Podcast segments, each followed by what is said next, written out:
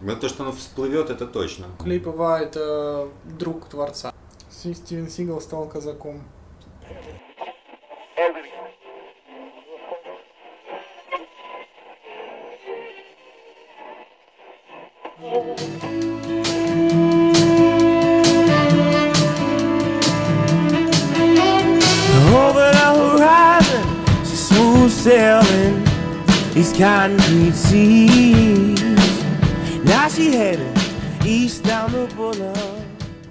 Дюсалей все еще лучший цирк в мире, а у нас подкаст. Приветствуем всех, кто присоединяется к нам в этот утро, вечер или день. С вами подкаст Имбурда. И сегодня в обрезанном составе Артем и я, Женя. Привет. Слушай, я вот, вот чем ты занимался на этой неделе, расскажи мне. Ты йогой занимался на этой неделе. Да, буквально час назад я занимался йогой, и меня вот какие мысли посещают. Есть как бы несколько уровней, ну, профессионализма и погружения в тему. Первый это, соответственно, приведение своей физической формы в порядок, ну, то есть там растяжка, мышечный тонус. Второй уровень это дыхание, это концентрация сознания на своих собственных ощущениях. И вот как бы есть третий уровень, да, до которого, как правило, на групповых занятиях э, не доходит. Это, собственно, медитация. И вот я хотел у тебя спросить, э, вот как ты вообще считаешь медитация это? Она это действительно реальная вещь, которая может приносить э, свои там какие-то плоды, потому что, ну, например, очень многие творцы, они в поисках э, вдохновения занимаются различными методами медитации. Слушай, ну давай нач- начну свой ответ с того, что я как минимум, в принципе, разделяю эту теорию о сознательном и бессознательном или подсознательном. И исходя из этого, я в принципе верю в пользу медитации как э, единственном способе попробовать навести порядок в своем подсознательном. Есть даже определенные техники, и они используются и в практической психологии, и в НЛП, и в разных смежных дисциплинах, которые, в принципе, доказывают свою эффективность на отдельных кейсах, случаях. Вот, я, в принципе, верю в ее пользу. Другой вопрос, что, например, у меня с медитацией пока не складывается. Я объясню почему. Мне кажется, я не умею меди- медитировать. Я, как правило, обнаруживаю себя где-то в середине медитации с мыслью, а я уже медитирую или еще нет, а правильно ли я медитирую, а это считается, а если я сейчас задаю себе эти вопросы, значит я не, не медитирую. Где-то я слышал, что таким образом сознательное защищается, и мой мозг просто не, не, не дает расслабиться и как-то сконцентрироваться на других вещах. Я, в принципе, я понимаю, о чем ты говоришь. Мне кажется, что медитация это такая вещь, к которой все-таки нужно прийти. За там те 2-3 месяца, которые я занимаюсь йогой, нам там мы пытались медитировать группой всего один раз. И это было довольно сложно, и тренер предупреждал, что главная задача на первых порах это просто-напросто не заснуть. Отлично. И самое сложное для меня, ну, наверное, для тебя тоже оказалось это просто ни о чем не думать. И, кстати, знаешь, вот это очень полезная практика с точки зрения формирования навыка, ни о чем не думать.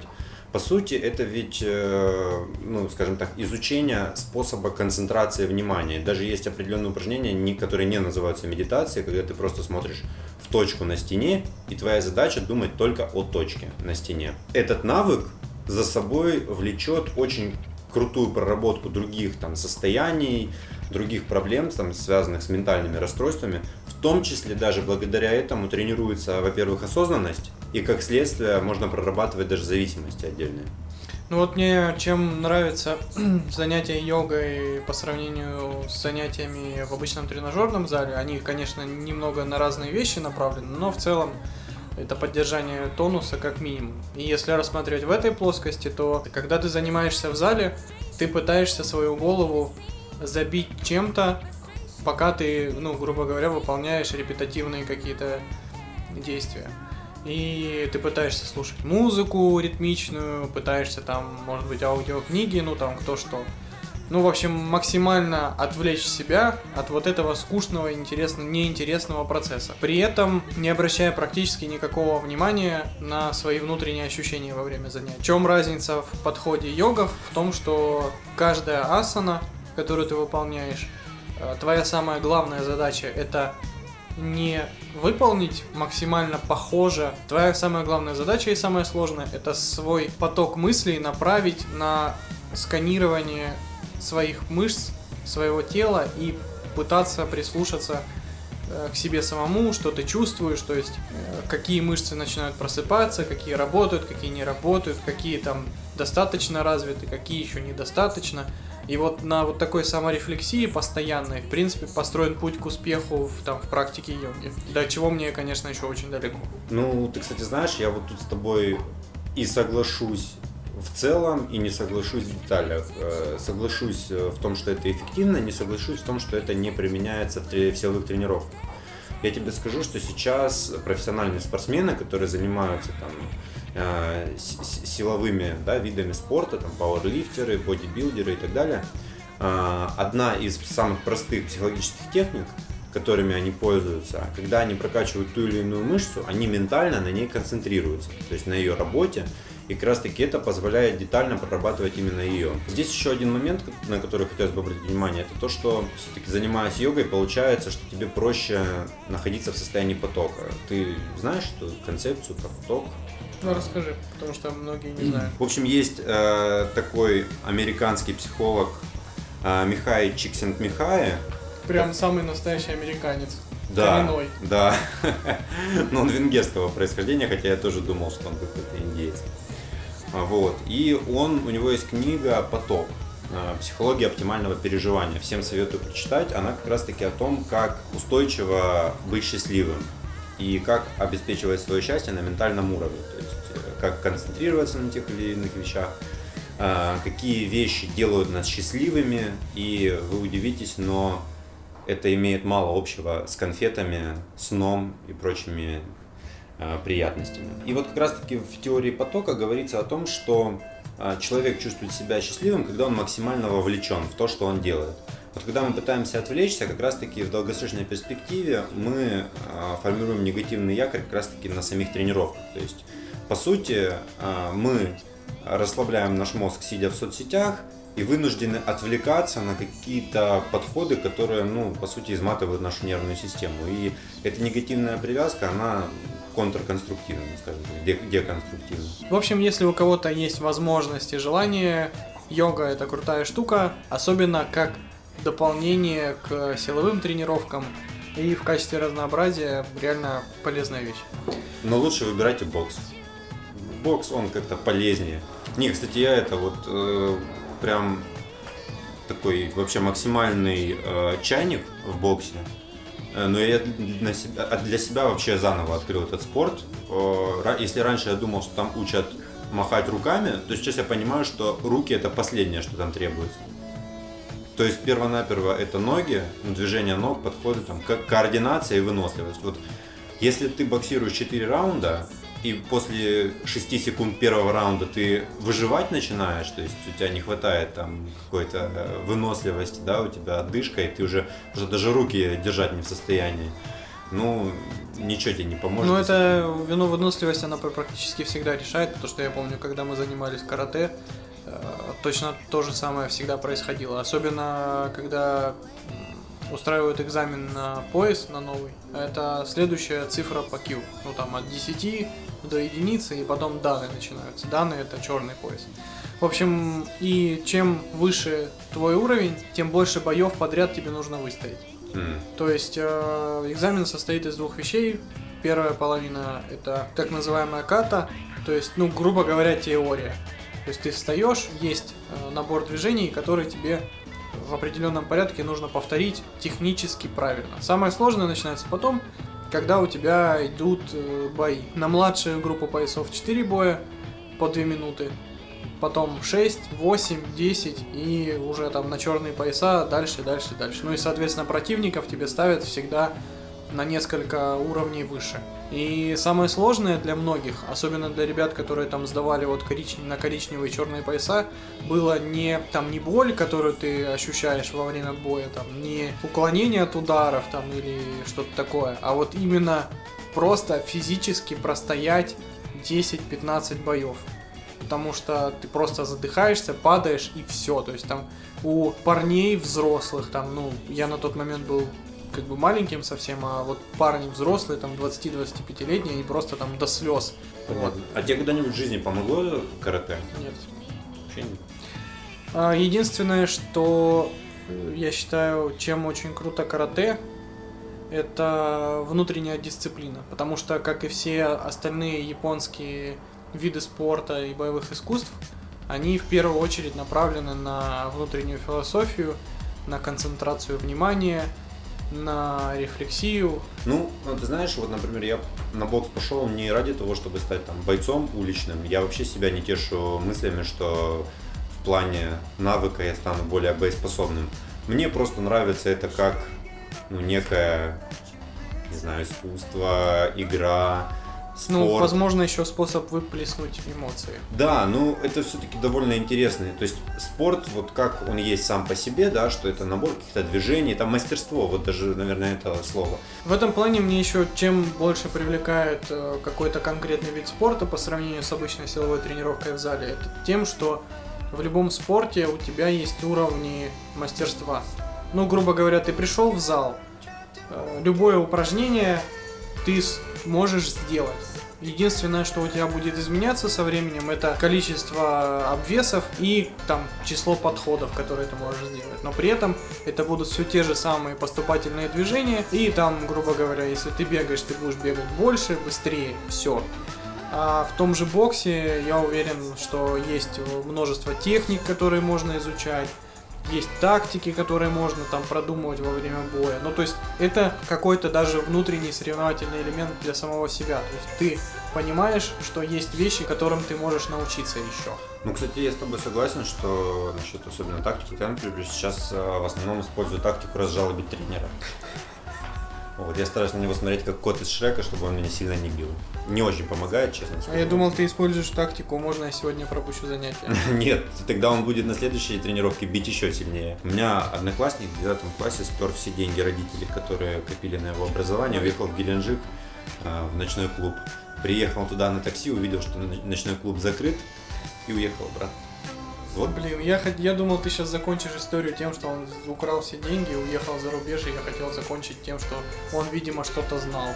Нет, он потом пытался стать летчиком, а потом я в какой-то момент обнаружил его продающим гашиш в сельхозе. Что, в сельхозе продавали гашиш? Нет. Это вообще сельхоз. Вот откуда у тебя красный диплом. Вот откуда у меня красные глаза. А, вот мне, кстати, еще один момент раз уж мы заговорили про запрещенные вещества, очень многие великие творцы, художники, музыканты особенно, кинорежиссеры, угу. они экспериментируют с расширением сознания. Так. И вот э, у Ты меня думаешь, есть... этого нам не хватает? Нет, и у, у меня просто есть, ну, всегда возникает такой немой вопрос, э, неужели по-другому нельзя? Слушай, ну, не исключаю, что можно, потому что уверен, что на одного великого творца, который этим злоупотреблял и в принципе использовал, можно найти спиток таких же великих, которые этим не пользовались.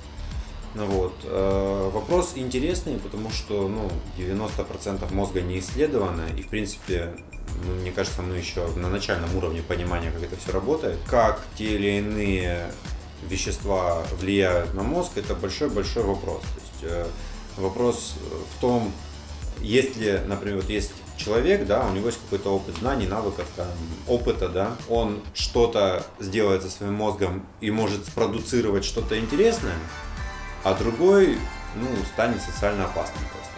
Вот, это вопрос сложный, я не готов на него ответить, э, но в целом я считаю, что в массовом, э, ну вот если мы говорим о массовом явлении, это все-таки деструктивная история. Мне просто вот интересно, я никогда не сталкивался с подобными веществами, веществами надеюсь, не столкнусь. В смысле, ты клеем ПВА ничего не думал? Клей ПВА это друг творца. Нет, просто я там не Ты пробовал. Оставил? Нет, я не пробовал и не хочу пробовать, но просто мне интересно. Вот я, например, пишу.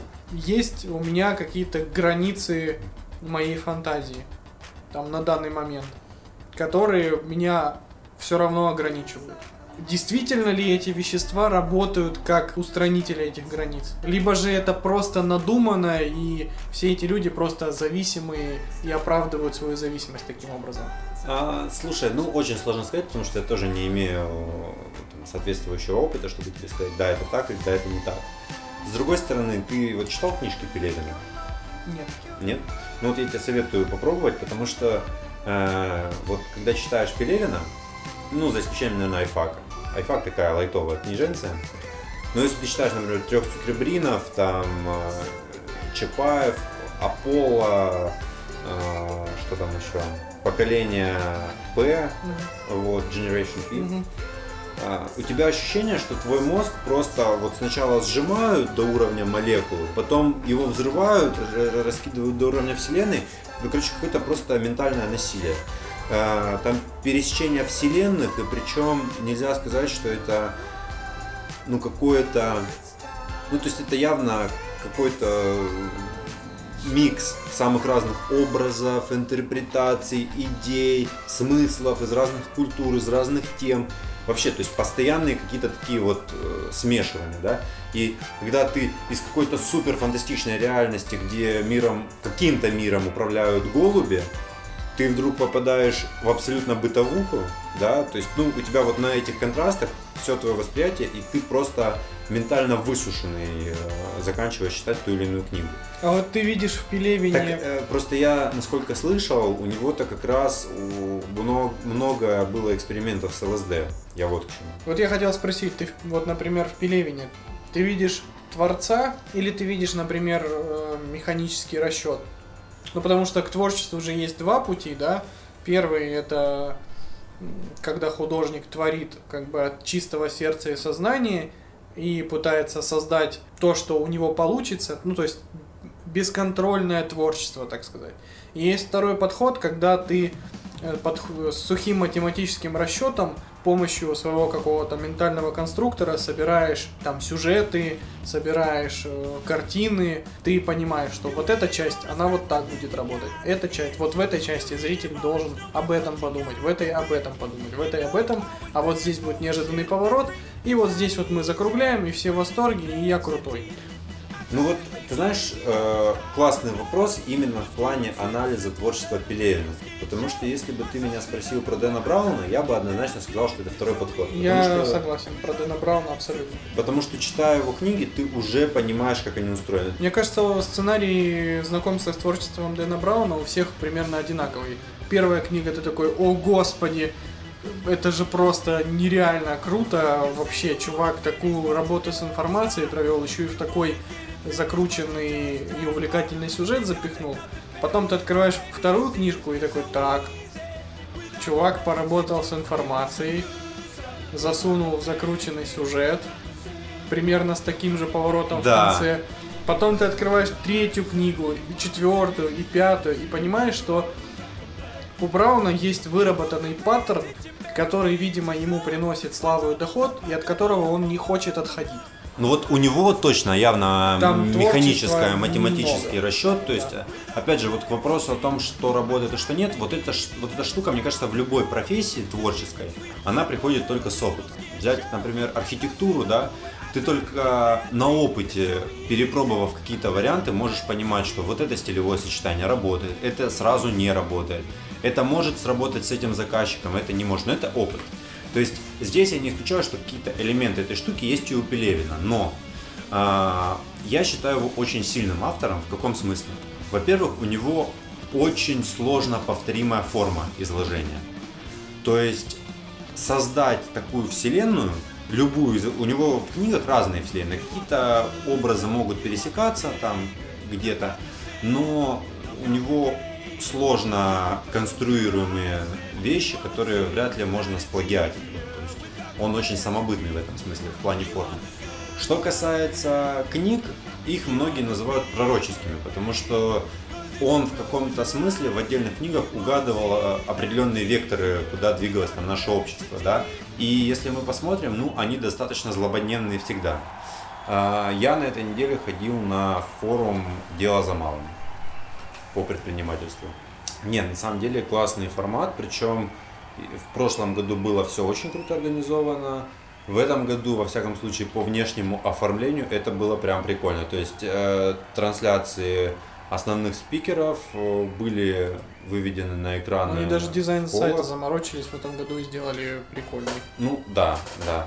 Вот. Э, Я не могу судить о всем форуме, потому что я попал только на концовку выступления Радислава Гандапаса, который, на мой вкус, последнее время что-то злоупотребляет э, в своих э, выступлениях отсылками э, к сексу и к метафорам соответствующего характера. О чем он вообще сейчас рассказывает? Ну просто я, кроме его подкастов, особо ничего. Да не то же слышу. самое, лидерство, делегирование, харизма. Ну вот, то есть новых продуктов, грубо говоря, у него нет. У него есть какие-то метафоры новые, какие-то нет, ну, слайды то есть это новые. то же самое, что было, просто под новым соусом. Ну, слушай, э, с- я не думаю, что это плохо, потому что если человек э, специализируется в одной теме, но в ней постоянно как-то углубляется, А он углубляется. ну, новые слайды появились, значит углубился.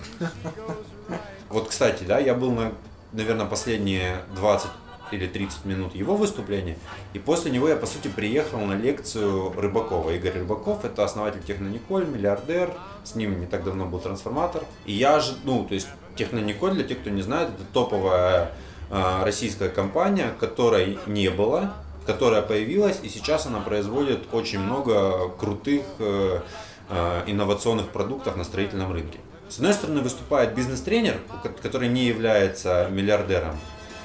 С другой стороны, вы- выступает миллиардер.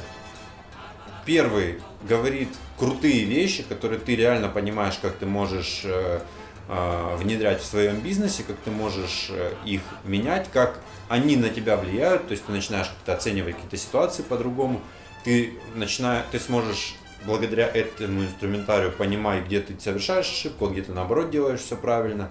С другой стороны, выходит человек, э, это очень крутой образ, то есть если вы представляете миллиардера, который в галстуке э, и в рубашке, то здесь вышел такой в рэперской кепке, в майке, под бодрящую музыку, говорил, эй, эй, эй, ребята, давайте похлопаем самим себе, зарядимся, такой чисто, я думал, куда я попал, вот, и он говорил час, и по сути не дал ничего.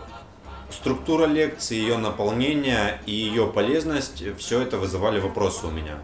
А, на Гандапаса, при том, что он не является миллиардером, ну, я оттуда подчеркнул тоже какие-то вещи, хотя на нем я присутствовал в два раза меньше по времени, чем на... Ну, у. Гандапаса это все-таки разный уровень. У Гандапаса это уже, я думаю, годами обкатанный материал. Вот, сам форум прикольный, вот, ну, посмотрим. Не, не знаю, вот самое веселое и самое странное, чего я не понял, хотя на его лекции я не присутствовал, что там делал Стивен Сигал. Но вообще он приехал в Краснодар для встречи с, пох- с поклонниками. Но, но Стивен Сигал же, он э, посол доброй воли Министерства иностранных дел России. Потрясающе, как это связано с малым и средним бизнесом. Ну, Мне кажется, если, если его лекция была к тому, чтобы о силе личного бренда и как его монетизировать в условиях рынка развивающихся стран третьего мира, я согласен, это классный, классный бизнес, лайфхак можно построить. Слушатели просили нас рассказывать больше о, ну, когда мы говорим о рекомендациях, если мы вдруг затрагиваем тему кино, просили более актуальные фильмы называть и рекомендовать то, что сейчас только что вышло. Да, «Кавказская пленница» очень рекомендую. Часть вторая. Часть первая. Вторую я не, не- никогда не посмотрю. Начнем мы с э, кино рекомендаций. На Netflix вышел фильм под названием «Апостол», в котором играет Дэн Стивенсон. Это актер, которого вы можете знать по сериалу «Легион». Довольно интересное кино, очень приятной картинкой, с очень необычным звуковым продакшеном о том, как главный герой приезжает на остров, на котором существует э, культ язычников. А, И его задача найти его сестру, которую похитили, чтобы требовать за нее выкуп. Фильм уже вышел на Netflix, в кино его вряд ли будут показывать, но зато его уже можно бесплатно скачать э, в онлайн-кинотеатрах или даже взять бесплатную подписку на Netflix. И под занавес подкаста музыкальная рекомендация. А, альбом, наверное, одной из самых интересных а, групп. Альбом группы Jungle Forever. Нереально талантливый, талантливая группа из Франции, которые играют в таком джазово-фанково-синтетическом стиле с очень крутым звучанием, с офигенным вокалом. В общем, всем не рекомендую. Заряд позитивного настроения от песни к песне вам обеспечен. Если вы, в принципе, любите музыку чуть дальше, чем топ-40 на Европе+, плюс, Jungle, альбом Forever, слушайте. Ладно, что, давай закругляться. Да, мы будем закругляться. На этом все. Спасибо всем, кто слушал очередной выпуск Имбурды. Подписывайтесь на нас в iTunes, э, слушайте ВКонтакте, на подстере. Нам очень важна обратная связь. С вами был подкаст Имбурда. Вдохновения вам, отличного настроения. Пока.